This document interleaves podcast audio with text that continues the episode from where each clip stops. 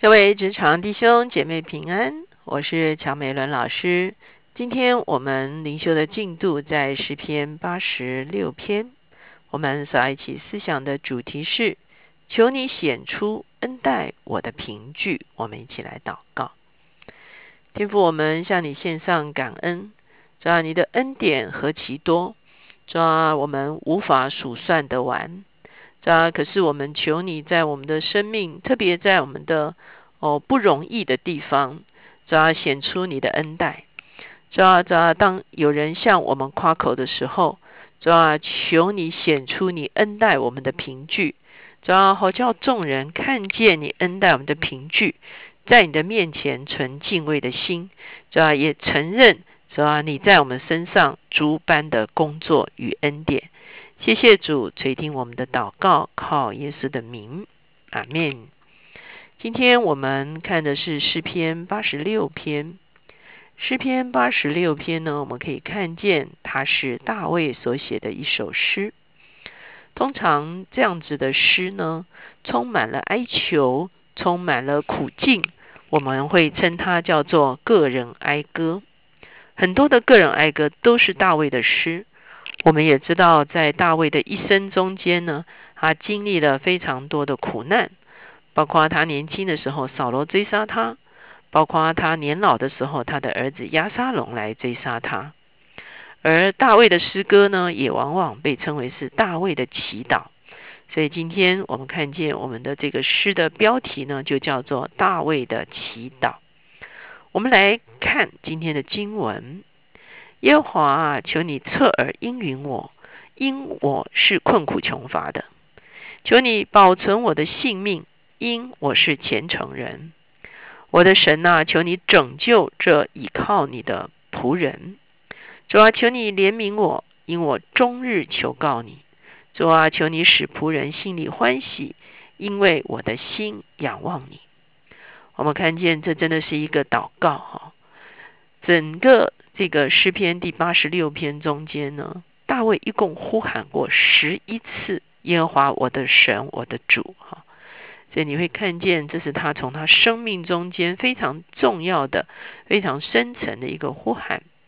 他在各样的困境中间，他知道他只有一个求助的对象，就是上帝自己啊。所以呢，他形容他自己是困苦穷乏，他形容形容他自己是虔诚的。他形容他自己是倚靠的，他说：“我是你的仆人。”所以你会看见啊，大卫把他自己最困窘的一个情况带到上帝的面前，可是他也承诺他是上帝的仆人，他是不但倚靠上帝，而且是服侍上帝的。所以呢，他来呼求第五节：“主啊，你本为良善，乐意饶恕人。”有丰盛的慈爱赐给凡求告你的人，耶和华求你留心听我的祷告，垂听我恳求的声音。我在患难之日要求告你，因为你必应允我。我们看见，当他这样子祷告的时候，他知道他所祷告的对象是一位什么样子的上帝。他说：“上帝是良善的，上帝是乐于赦免的，上帝有丰盛的慈爱，上帝是垂听祷告的。”所以你会发现，当他来投靠的时候，他知道他投靠的是谁，而且呢，他是一个终日求告，而且特别在患难之日求告上帝的人。第八节，主啊，诸神之中没有可比你的，你的作为也无可比。为什么要在这个地方讲到诸神呢？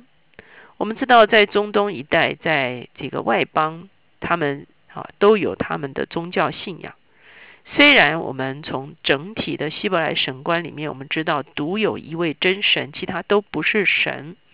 可是呢，放在整个中东的这个异教信仰横行的大环境中间呢，大卫在这个地方很清楚的宣告：就算是列邦他们所拜的是假神，可是他们当然这些拜假神的都以为他们所拜的是神明啊，都认为这个是神。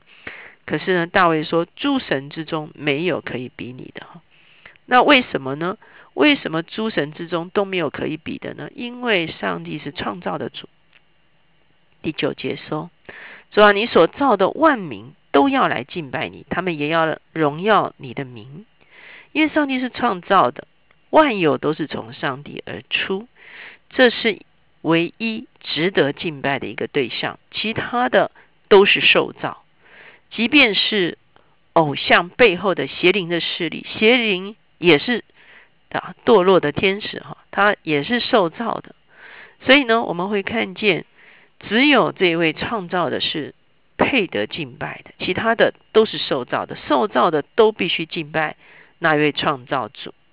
第十节，因你为大且行奇妙的事，唯独你是神。在这个地方，他就说了，唯独你是神。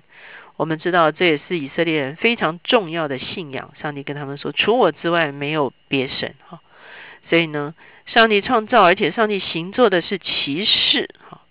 特别我们知道，以色列人讲到骑士的时候，往往是针对他们出埃及的经验。上帝拯救了他们，上帝救赎了他们，这是他们很重要的一个经验。上帝不但是创造，上帝也是救赎的。第十二、第十一节哈，耶和华求你将你的道指教我，我要照你的真理行。求你使我专心敬畏你的名。主啊，我的神呐，我要一心称赞你。我要荣耀你的名，直到永远，因为你向我发的慈爱是大了。你救了我的灵魂，免入极深的阴间。所以你会看见，在这个地方，我们推论这个诗篇呢，比较像是啊大卫逃夺扫罗的时候所写的诗歌，因为他前面讲到他还是困苦穷乏的哈，那并不是像他晚期的时候做过君王以后的一个情况哈。那我们也会发现，因为他在早期逃躲扫罗的时候，他也跑到了外邦，可是呢，他并没有去拜外邦的神明哈，他立志哈，口中不提别神的名号，所以我们看见啊，这个背景比较像啊，他年轻的时候来逃躲扫罗的时候的一些个一个诗歌哈，所以他寻求神，他说：“求你将你的道指教我。”我相信啊，对。大卫在逃亡的这个路上而言呢，他真的需要上帝的引导。他说：“我要照你的真理而行。”他相信他的道路就是一个真理的道路。很多时候，我们寻求上帝在我们的人生中间有一些引导。我们会说：“啊，上帝的旨意是什么啊？我应该往左边啊，还是我应该往右边？”很多时候，我们把这个事情想得过于玄奇哈。事实上，上帝已经指示我们他的道，最简单的指示我们的他的道，就是行在真理中。因此，在我们的生命中间，有任何不行真理的道，就一定不会是上帝的道。至少，我们大概可以排除一半以上了哈。就是很多时候，有一些试探来，有一些诱惑来，让我们去行另外一件事情的时候，啊，我们其实最基本的一个分辨，就是它是不是合乎真理的。如果它不合乎真理，它就不可能是上帝引导。无论这个里面看起来多么的诱惑人，看起来多么的好处啊，甚至呃可能是基督徒提供的机会都有可能哈。可是呢，如果这个里面有不行真理的事情的时候，他就不会是神的道路。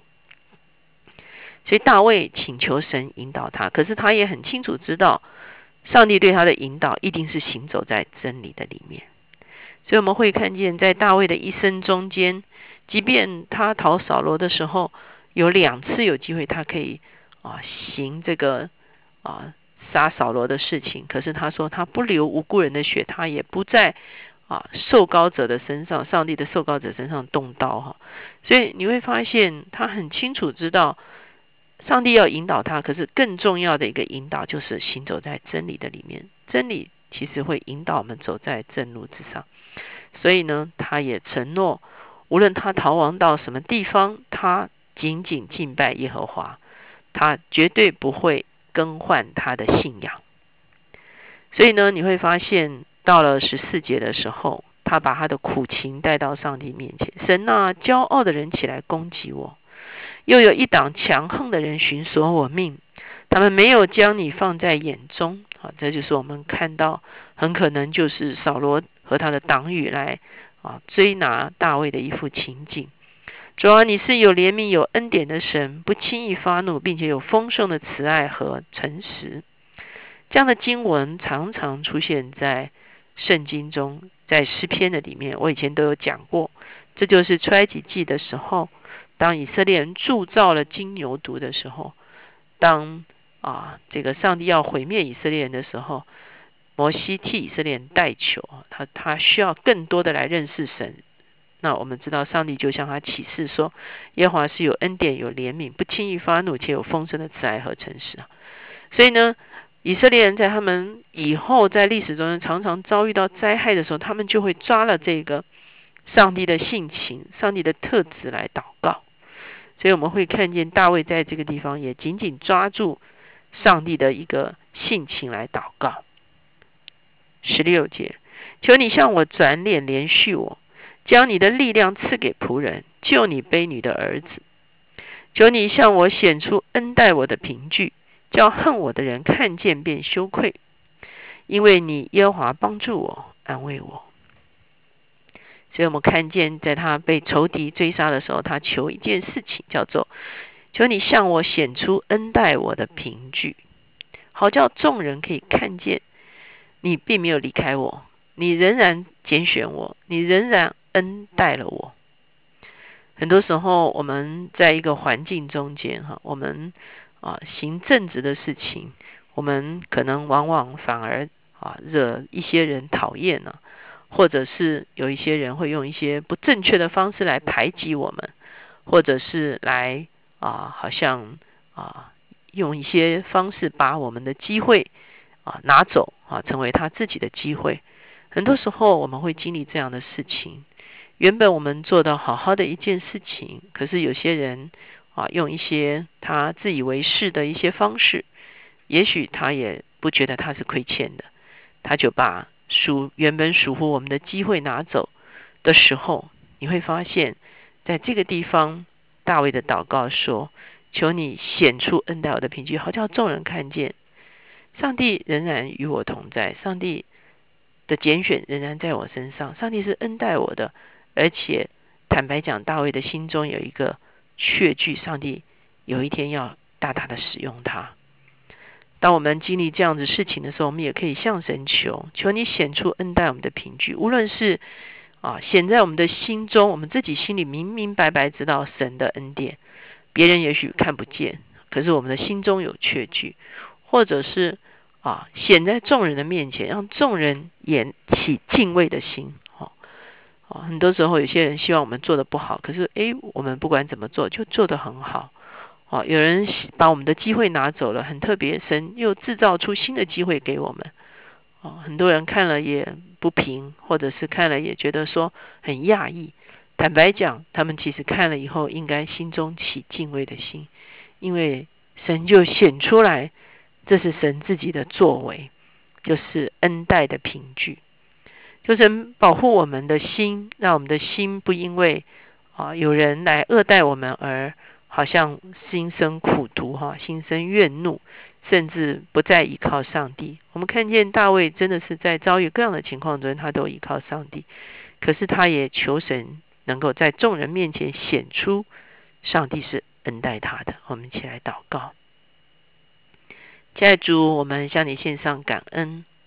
主要很多时候有人看见你恩待我们，主要心生嫉妒，主要想要拿走你对我们的恩典，想要拿走你给予我们的机会，主要想要掩盖我们所做成功的事情。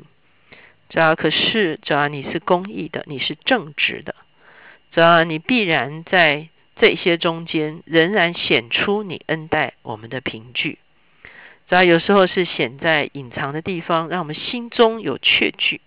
主要知道别人拿走了哦属于我们的机会，你会给我们开新的一扇门。主要有的时候你把恩待我们的凭据也显在众人的面前，叫人的心生警惕，叫人的心知道，主要我们是蒙你所拣选、所喜悦的。主要他们不能够在我们身上做一些什么样的事情。主我们求你来帮助我们，主要让我们紧紧的抓住你。主要我们不是只是想要显出这个凭据，主要而是我们要紧紧的抓住你，我们要行走在真理的道上，是吧？这就是你对我们的引导。我们也深深相信，人把门关上的时候，是吧？你必然亲自为我们开门。谢谢主垂听我们的祷告，靠耶稣的名，阿门。求神帮助我们，求神向我们显出他恩待我们的凭据。